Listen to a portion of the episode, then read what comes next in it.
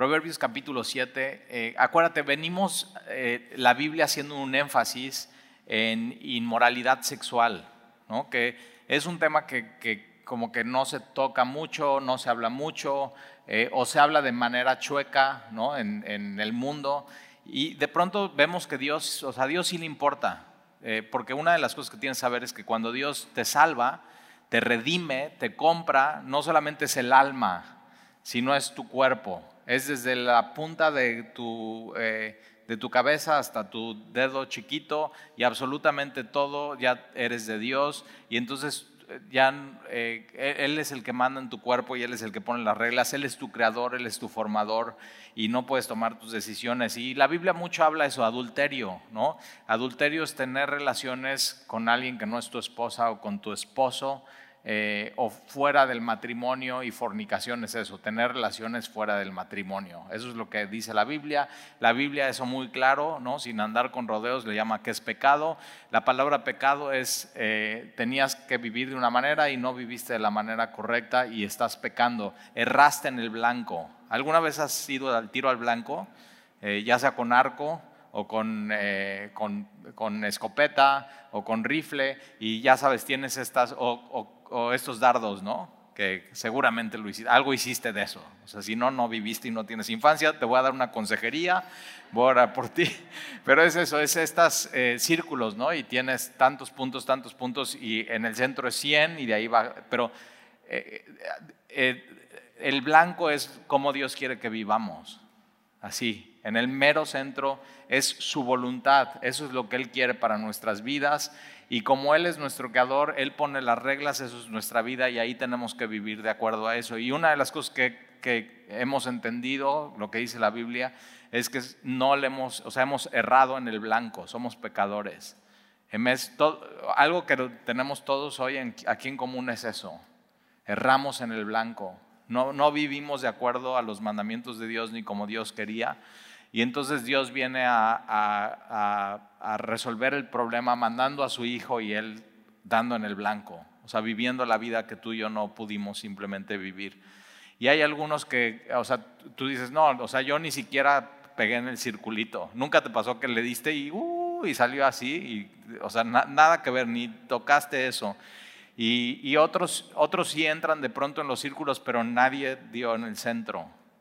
Y Jesús es lo que hizo hoy, vino a dar en el centro eh, por nosotros. Y entonces eh, lo que la Biblia está haciendo aquí en Proverbios, que sabiduría pura, es advirtiéndonos, o sea, advertencia tras advertencia. Eh, y, dice versículo 1, Hijo mío, guarda mis razones. Esta palabra guardar no solamente es, es quédatelas y ahí tenlas, sino, sino practícalo, practícalo. O sea, hazlo tuyo y practícalo. Entonces, hijo mío, guarda mis razones. Esto de mis razones es, podría otra traducción es, sigue mi consejo. O sea, ¿qué consejo es el que sigues durante tu semana y durante tu vida? Entonces, y fíjate, es, es como una plática, es como si Dios dice, a ver, eh, ven, siéntate. Y eso es a lo que vienes así a la iglesia, y estamos en Proverbios, y es como si Dios dice, mira, ven, siéntate. Ahora, ponme atención.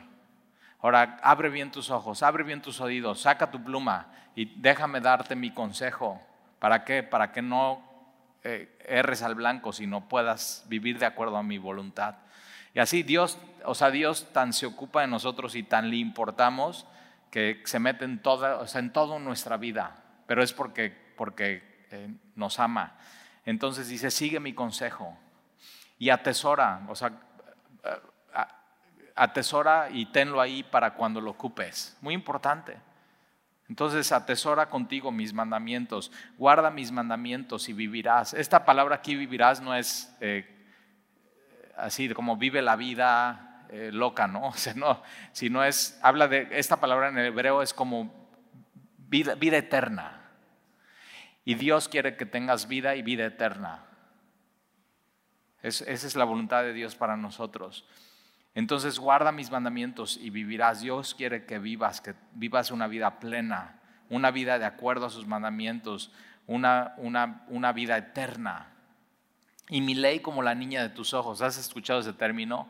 hay hasta una canción, ¿no? De Jesús Adrián Romero, La niña de mis ojos, y, y así tú eres la niña de mis ojos, y, y dices qué bonito, y yo soy la niña de los ojos de Dios, pero aquí no lo está usando de esa manera. La, niña de los ojos es la, la pupila eh, de, un ojo, y, y, si sabes, es la parte más delicada de tu ojo.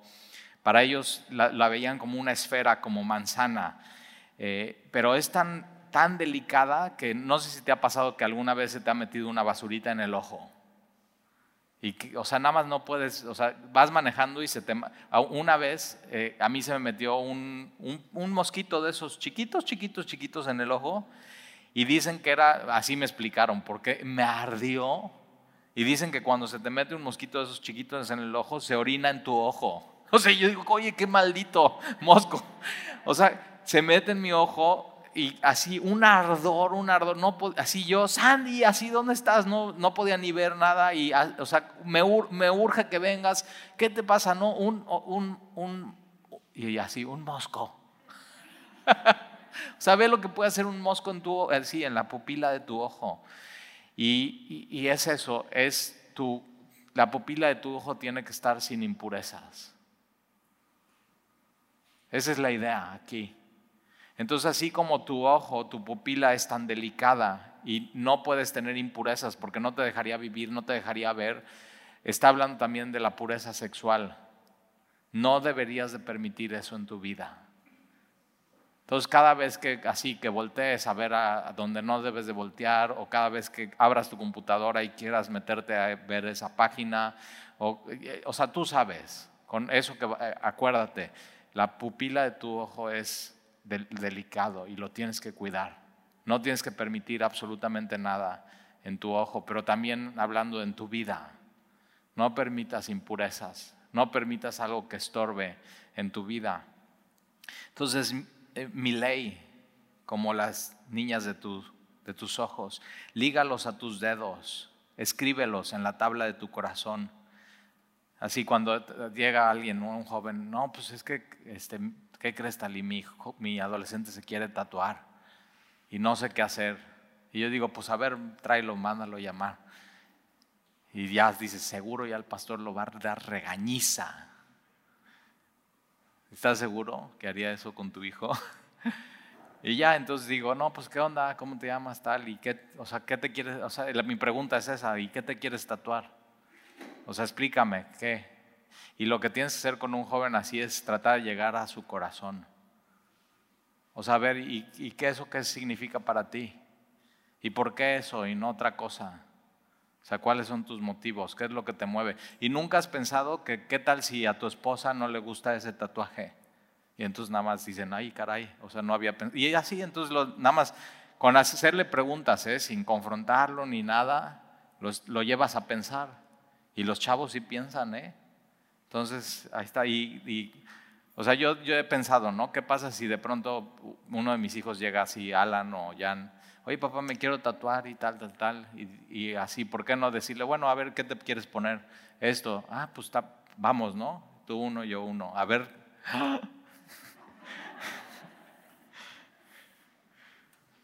Pero si te quieres tatuar algo, es, es eso, en tu corazón su palabra. Es eso. Dice, sí, tal, y yo me quiero poner Romanos así 3.23 y así digo, no inventes, eso es un religioso. ahí estás con tus tatuajes cristianos. Mejor en tu corazón. Ni siquiera, porfas, ni siquiera en tu coche. O sea, ahí estás y de pronto tienes un mal día y te pasas el alto y ya, nos afectaste a todos. te estacionas malo, un momentito y ahí está tu pescadito y ay, ya, o sea, así de todas las iglesias, no nada más de semilla, ya nos pasaste a afectar a todos.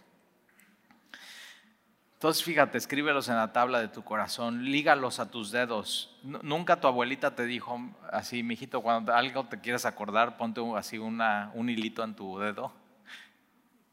O una de las cosas que yo hacía así, de que digo, ay abuelita, eso es muy anticuado, mejor mi anillo me lo cambio de mano. O qué otra cosa así, algo, ¿no? Tu reloj.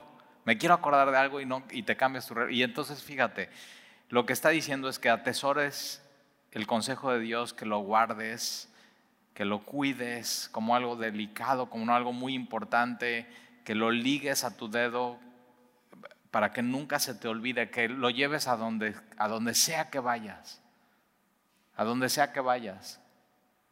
El peor peligro que, de tentaciones y de así es, no es aquí entre las cuatro paredes de la iglesia. Aquí pues yo te estoy viendo, eh, otros te están viendo, estás, pues, estás viniendo a la iglesia, tú, o sea, aquí te vienes y te pones eh, así el, el, recordatorio, porque allá afuera es donde están las tentaciones. Y eso es lo, que está diciendo así, considera tu consejo, llévalo, eh, que esté siempre contigo, lígalo a tus dedos para que te acuerdes, amárrate un hilito Haz, o sea, haz todo, haz todo en tu vida para que no te olvides.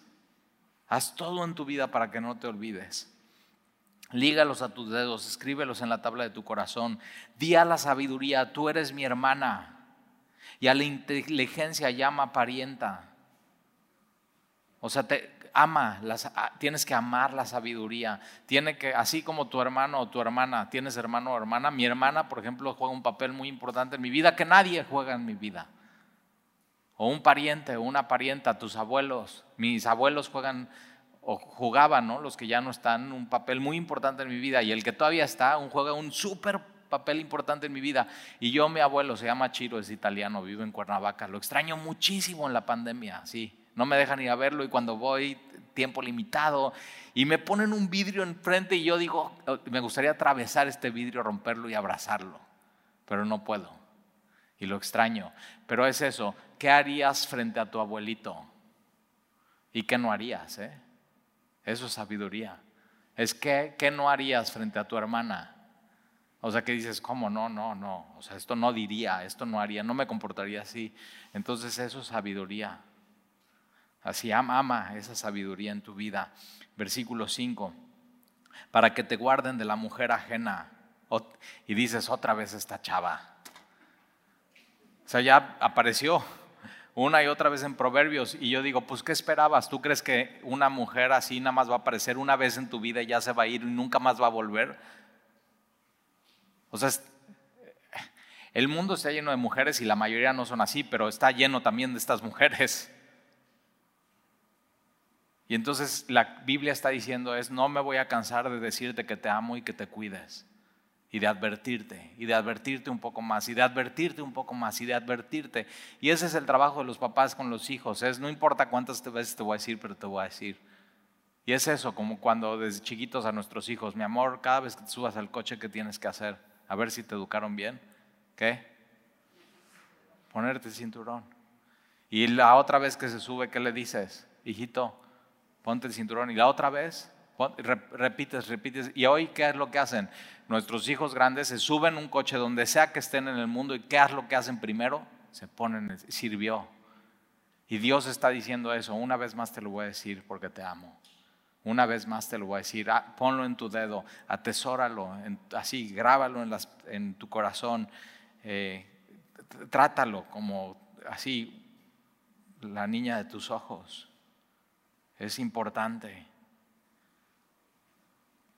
para que te guarden de la mujer ajena, inmoral, es esta mujer inmoral y de la extraña, que aquí la extraña es apóstata.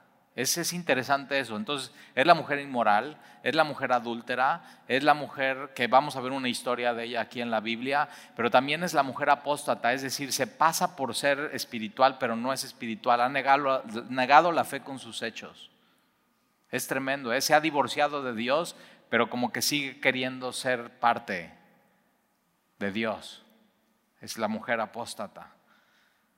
Entonces, fíjate cómo, o sea, esto nos dice, o sea, cuidado, porque aún en la iglesia puede ver así, aunque vengan a la iglesia y parezcan cristianas, puede haber mujeres así. Y es una advertencia. Y estas cosas pasan en la iglesia, ¿eh? Y entonces fíjate, para que te guarden de la mujer ajena, de la extraña que ablanda eh, sus palabras, eh, todo es, entonces fíjate, pon ahí en tu Biblia, ni la escuches. O sea, ni la escuches. Y también hoy en lo digital, ni la leas. O sea, bloqueala. Huye por tu vida. Tienes que tener mucho cuidado. Ni la leas, ni la escuches Versículo 6, no veas sus fotos, versículo 6, porque mirando yo por la ventana de mi casa. Entonces viene una historia, ¿eh? Ahora, ¿quién escribe esto? Salomón, pero realmente vemos que esta historia no, no es Salomón viendo esto, sino es Dios mismo viendo esto. Entonces Dios está, Dios está viendo por la ventana de su casa, o sea, ve, es una historia muy así, por mi celosía. ¿Sabes qué es eso de celosía? No es celos, ¿eh? Es, es, es, este como, en algunas casas lo ponen, se ve bien bonito, como un enrejado y puede ser de madera o de hierro o de barro, y entonces algunos son de triángulo, otros como de trébol, otros como de flor.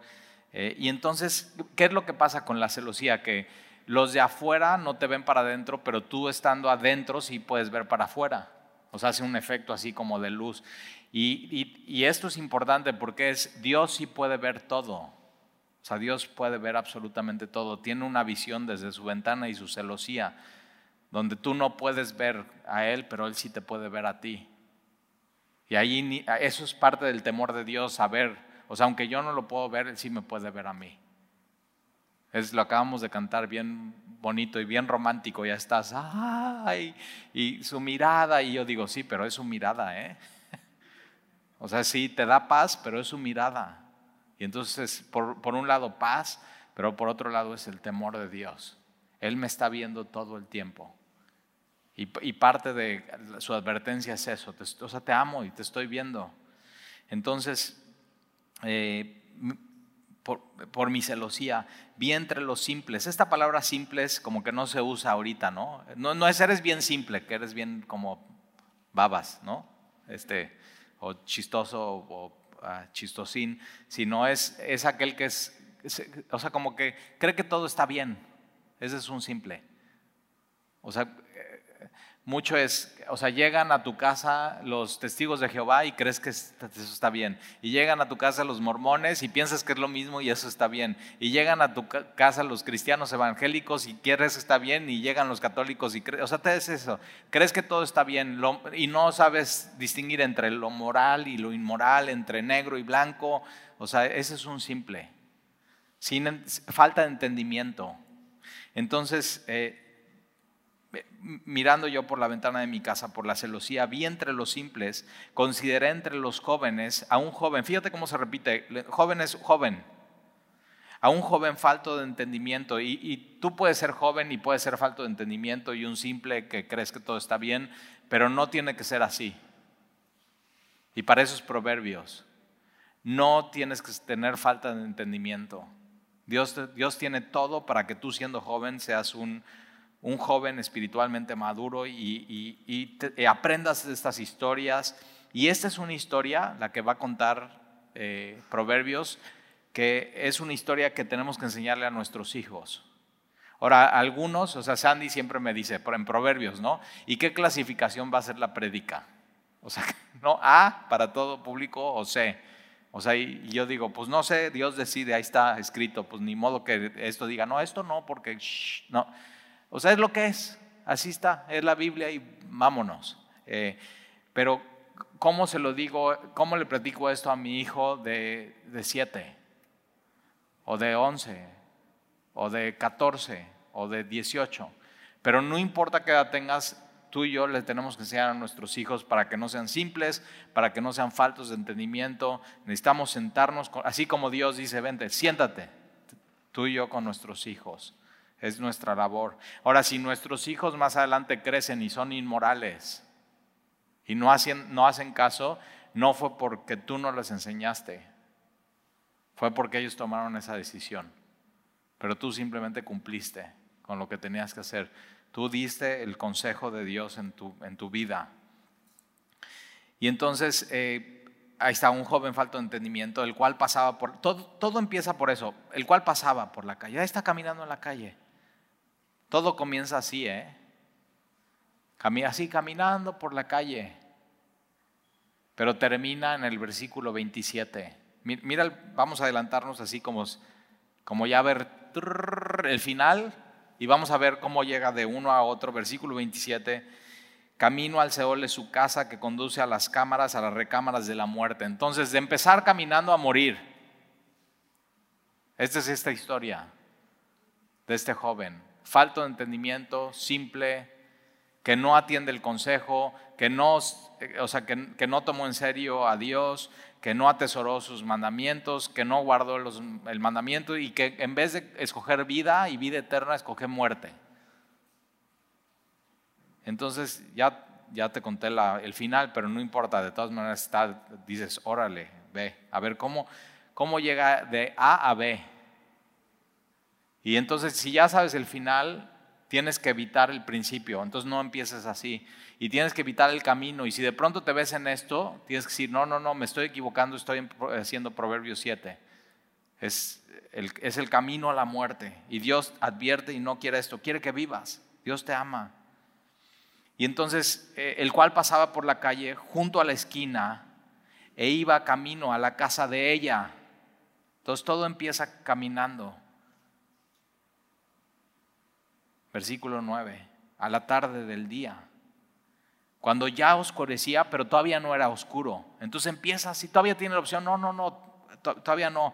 Pero después en la oscuridad y en tinieblas, o sea, se va poniendo cada vez más, más oscuro espiritualmente la historia. Pero es una decisión que tomó el joven, voy a caminar yo a casa de ella. Es, un, es, un, es, es una decisión, es una historia que no debió haber terminado así, que se pudo haber cortado desde el principio. O sea, debió haber parado ahí.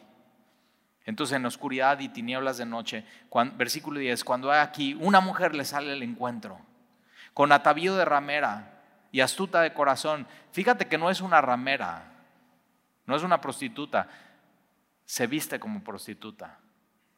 O sea, dice con atavío es vestido. Entonces no era ramera, no era prostituta,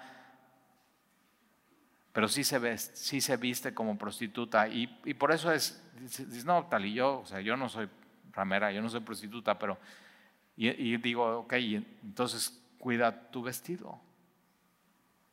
Y eso tenemos que enseñar a nuestras hijas. Una cosa que yo le decía a Ale, Ale, antes de salir de casa, párate frente a un espejo. Y nada más considera, ve, no, o sea, no te vistas como el mundo se viste. O sea, yo a cada restaurante, bueno, ya no vamos a restaurantes por el coronavirus, pero antes de ir a restaurantes, ¿qué hay en todos los restaurantes hoy? Teles. ¿Y qué hay en la televisión? Videos de música. ¿Y qué, cómo se visten los videos de música? Eso, así. Y digo, ese no es el estándar. Eso no es el estándar. Pero entonces esta mujer, vestida de ramera, pero sin ser ramera, pero astuta de corazón, esto es seductora, es una mujer seductora, que con sus vestidos eh, está vestida para matar. Está vestida para... No te vistas así, ¿eh? No te, no te vistas con esa motivación para matar y seducir al hombre. No, no, no, no, no te vistas así, por eso.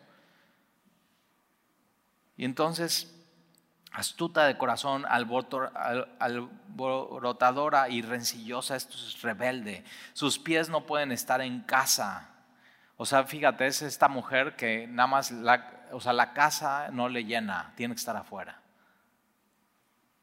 No es, no es una mujer de casa, no es una mujer de edad, de hogar. Eh, sus pies no pueden estar, en, tienen que estar afuera. Unas veces está en la calle, y yo diría aquí así, en el bule, en el centro, otras veces en la plaza, en Andamar, en Plaza Mocambo, en El Dorado. Una de las cosas que cuando venimos a vivir a Veracruz, ¿no? Este, así que va a ser el sábado, ¿no? O el domingo. No, pues voy a salir a pasear. Y yo así como, ¿a dónde? Pues a la plaza, a pasear. Y yo digo, ¿cómo, cómo es eso? O sea, a la plaza vas a comprar. O sea, quieres algo, vas a la plaza y compras y te vas. No, es pasear, pasear. Y yo y, pero fíjate, y digo, está bien, está bien. Ve porque el, el aire acondicionado es gratis ahí, entonces está increíble. Sí, o sea, es, eh, pero ¿con qué motivo va una mujer a la plaza? Eso es muy importante. Fíjate, esta mujer no puede estar en su casa, unas veces va en la calle, otras veces está en la plaza, acechando por todas las esquinas, es exhibiéndose. Y, o sea, tenemos que enseñarle a nuestras hijas eso. Mi amor, no se va a la plaza a, a exhibirse. O sea, ya, ya lo platicamos, Proverbios 4, guarda tu corazón. O sea, ya tienes que saber, Dios es soberano y Dios va a traer a alguien, no. O sea, no es de que, que es que si no voy a la plaza no me voy a casar nunca. Y no es cierto. O sea, si no son las historias de Dios. Entonces, fíjate, acechado, acechando, o sea, está, va, ¿a qué vas a la plaza? A cazar. O sea, qué triste. Acechando por todas las esquinas. Y fíjate, cada vez se, se vuelve más así, fíjate. Ahora, si esta mujer no le da satisfacción estar en su casa y tranquila, pero tiene que todo el tiempo estar saliendo y estar afuera, ten cuidado con esa mujer. Porque nada le va a satisfacer. Apunta esto, ¿eh? Si Dios no le satisface, tú nunca le vas a satisfacer.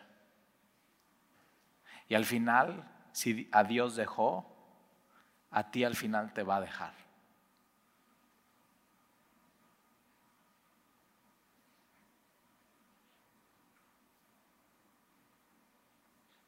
Otra manera de decirlo más así, ya más rápido, es, si Dios no le hace feliz, nada le va a hacer feliz a una mujer. Nada. Entonces tienes que ver, o sea, esta mujer a Dios le hace feliz y, ok, va, ¿quieres vivir tu vida conmigo? Postdata, ¿eh? Yo como tu esposo no, no te voy a hacer feliz. No, imposible. Solamente Dios te puede hacer feliz, solamente Dios te puede hacer completa, solamente Dios te puede dar contentamiento. Y, tú tienes que saber eso de ti. Solamente Dios me puede hacer feliz, solamente Dios me puede hacer completo, solamente Dios me puede dar contentamiento. Y si crees que casándote vas a lograr eso en tu vida, estás, eres la persona más equivocada. Eso no trae contentamiento y no trae felicidad a tu vida.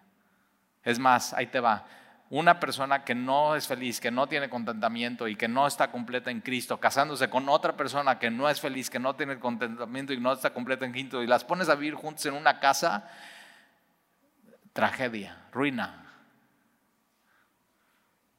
Entonces, piénsalo bien.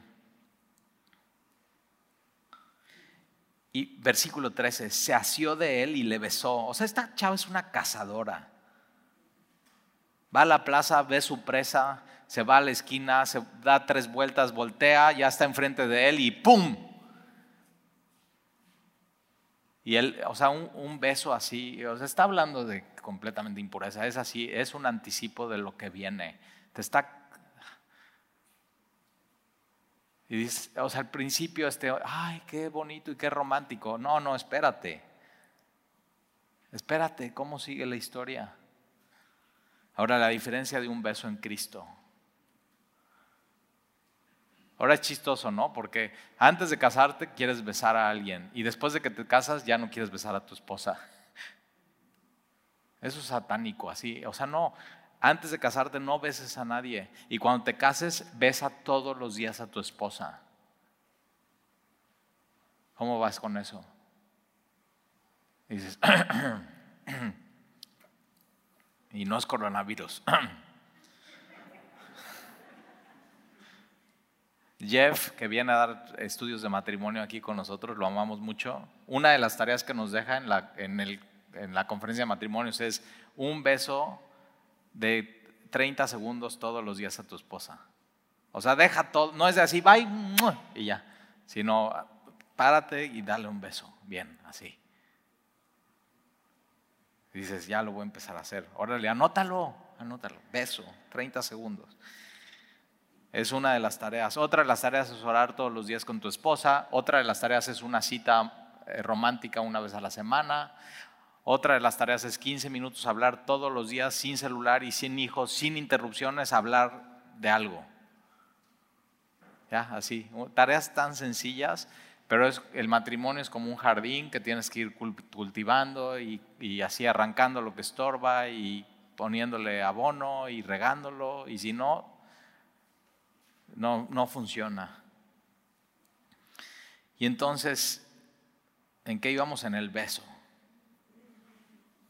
Se asió de él y le besó con semblante descarado le dijo, o sea, esta chava es una descarada. Ya, digo.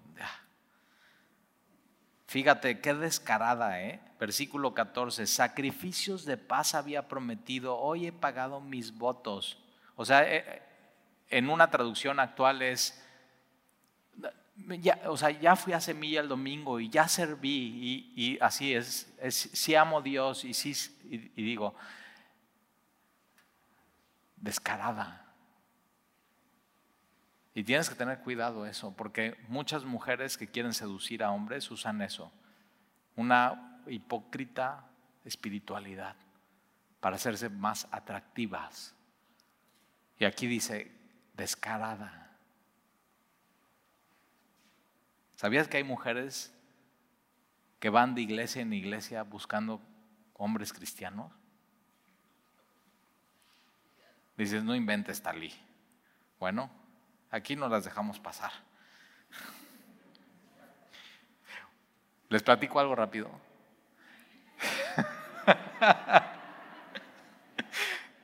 También el chisme es pecado, ¿eh? Chismosas.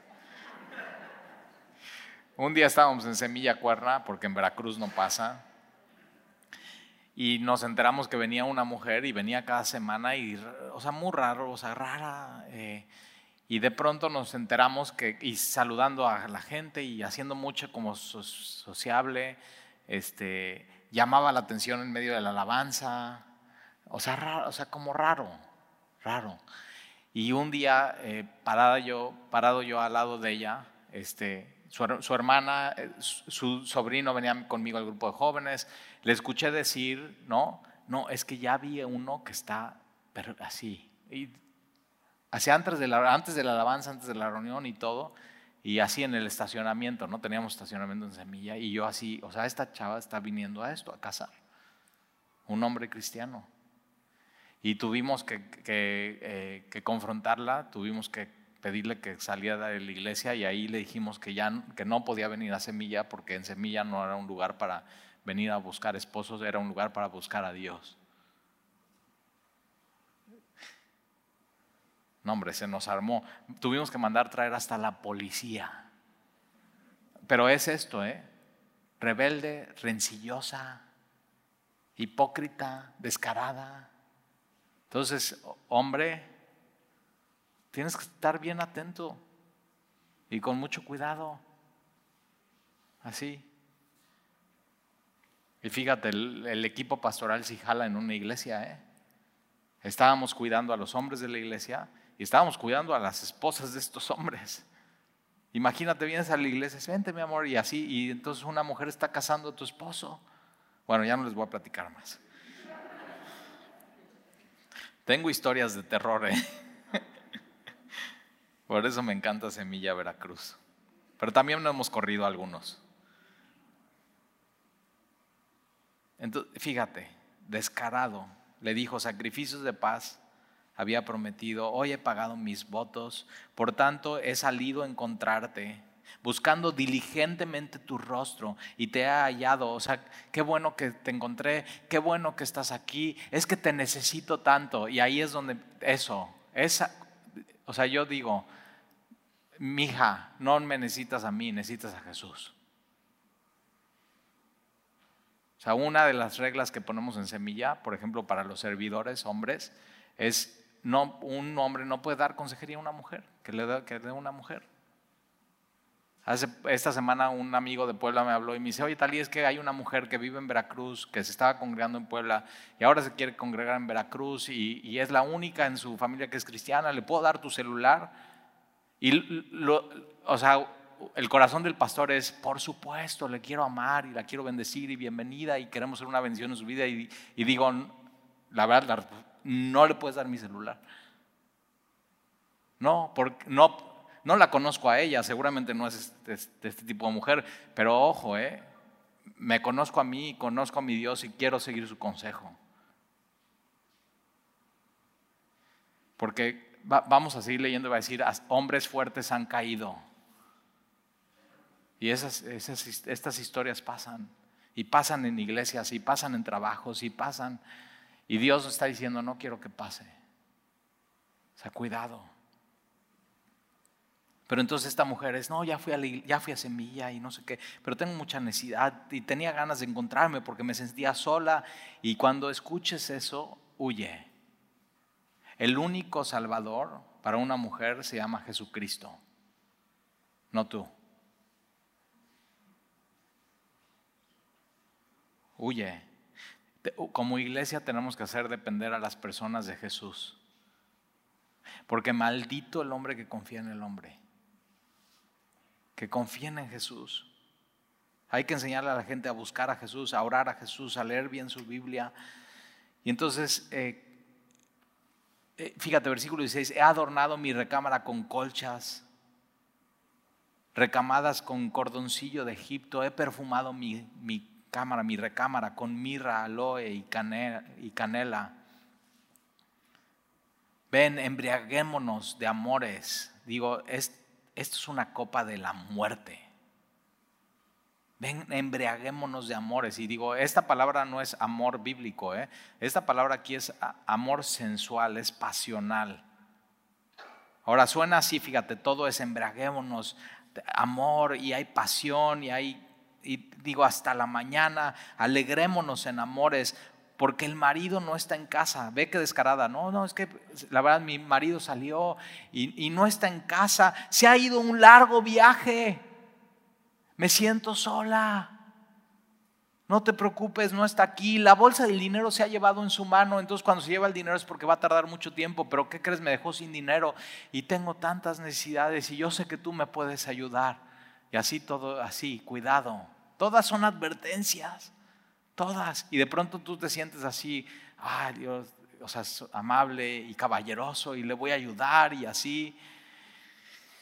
Y no sabes que está haciendo una presa.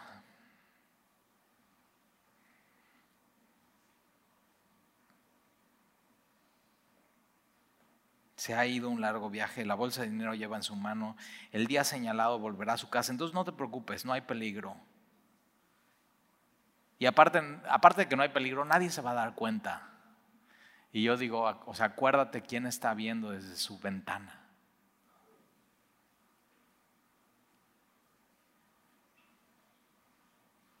Versículo 21. Y fíjate cómo todo, ¿eh? ¿no? Todo empieza con una mirada en el centro comercial, de ahí pasa con un beso, de ahí viene con, te invito a mi casa y mira qué rico huele esto y vamos a tomarnos esta copa de amores y vamos así y de así poco a poco y él está así, no, y qué tal si alguien me ve y no, y qué tal si no sé qué, pero bueno, está bien, está bien, está bien y empieza a ceder, cede, cede, cede, hasta que por fin, fíjate, versículo 21, lo rindió. Así ya, pum, con la suavidad de sus muchas palabras, le obligó con la salmería de sus labios. Esta palabra salmería en una traducción jarocha es lo engatusó. Así ya, te, te, así, con halagos, ay, mi amor, qué guapo estás, qué bien se te ve esta camisa, qué fuerte, qué no sé, ay, tu cutis, ay, qué bueno que existes en mi vida, porque si no hubieras llegado, yo no sé qué hacía sin ti, ¡pum!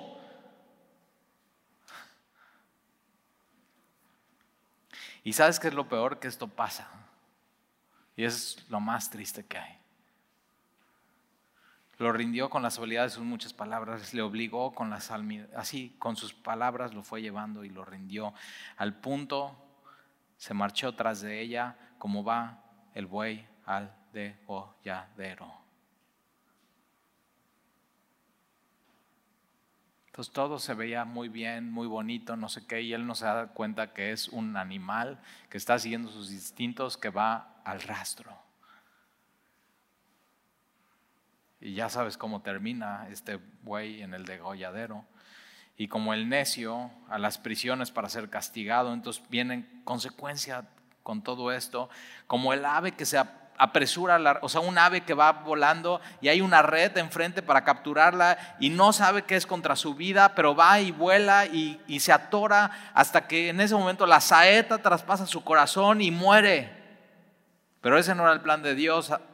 Ahora pues, hijos, oídme y estad atentos a las razones, a mis consejos de mi boca. No se aparte de tu corazón a sus caminos de esta mujer. No te descarriles, no yerres en tus veredas, porque a muchos ha hecho caer heridos. Y esos te dicen, ay no, o sea, solo porque eres tú y esto, yo nunca he estado con ningún otro hombre más que tú. Y así dices, mentira, mentira. Y no tiene, o sea, no nada más es el sentido que a muchos hombres estas mujeres, no, no, sino muchos hombres siglos tras siglos, aún con esta advertencia, han caído. Y hombres, fíjate, fuertes.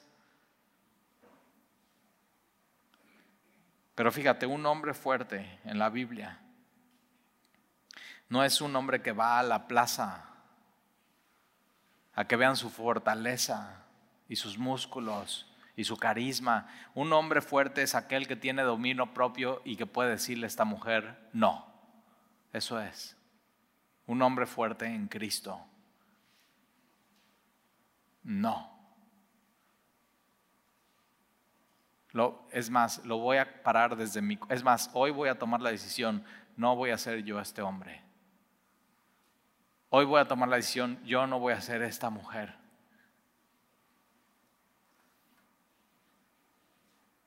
Camino al Seol es su casa. Este es camino al infierno.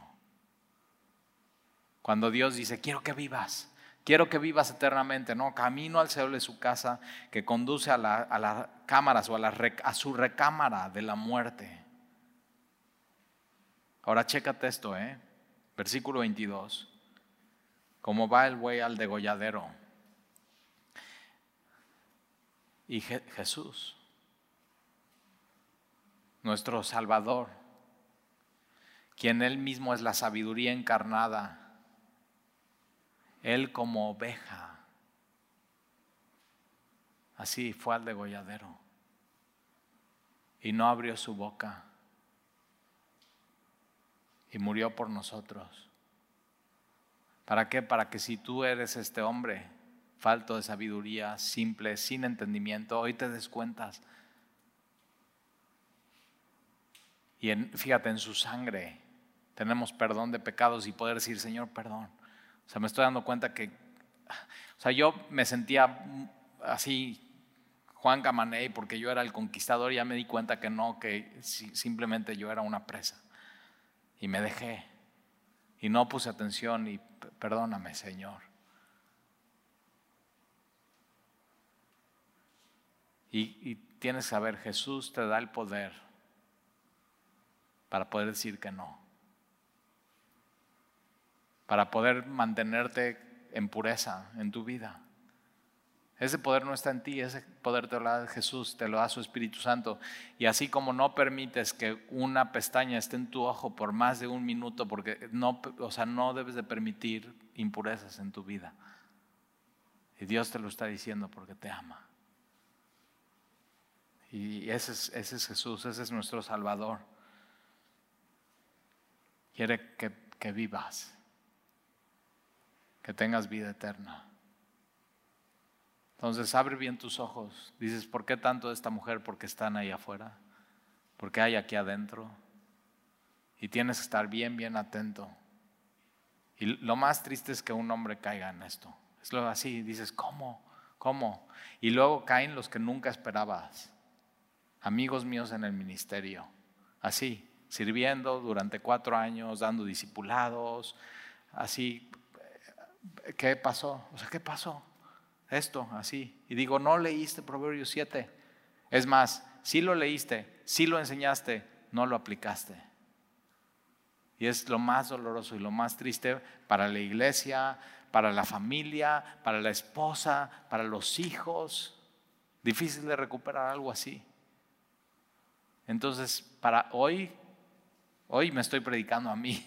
Y yo digo esto, Señor, ya, así. Digo, cierro mi Biblia, ok, atesoro esto y me lo llevo así. Y digo, ah, y el próximo año lo voy a volver a leer. Y el próximo año también, y el próximo año también. Y espero que tú también. Que tomemos el consejo de Dios en serio. Que no así lo dejemos ahí al lado, que lo apliquemos en nuestra vida. ¿Te parece? Yo eso sí lo voy a hacer. ¿Tú? ¿Sí? ¿Va? Ok. ¿Oramos? Señor, te damos gracias por tu palabra y hoy, hoy vimos, Señor, que tú estás en tu casa y hay una ventana y tu mirada está sobre nosotros y no hay ningún lugar donde nos podamos ocultar de ti. Y aun cuando tengamos conversaciones como este joven y nos metamos en una recámara y estemos en tinieblas y en oscuridad, tú, tú nos ves y tú nos oyes. Y sí pasa, Señor. Los jóvenes de hoy que no han entendido de ti, Señor, creen que todo está bien, pero no, no, está, no está bien. Pero ayúdanos a em, empezar en nosotros, Señor, predicándonos a nosotros mismos. Y no ser como aves que van volando hacia la red y son atrapadas y una saeta cruce su corazón, porque tú quieres vida. Tú eh, hoy así estás clamándonos, como clama la sabiduría, quiero que vivas quiero que vivas. Y entonces, Señor, te pedimos que abramos bien los ojos, que estemos bien atentos a tu palabra, que seamos llenos de tu espíritu, de tu poder, que podamos vivir la vida de manera diferente. Y te lo pedimos, Señor, te amamos, te bendecimos, te damos gracias por tu cuidado, gracias por pastorearnos, gracias por recordarnos que Jesús es el único que nos puede llenar ninguna relación, ni fornicación, ni adulterio.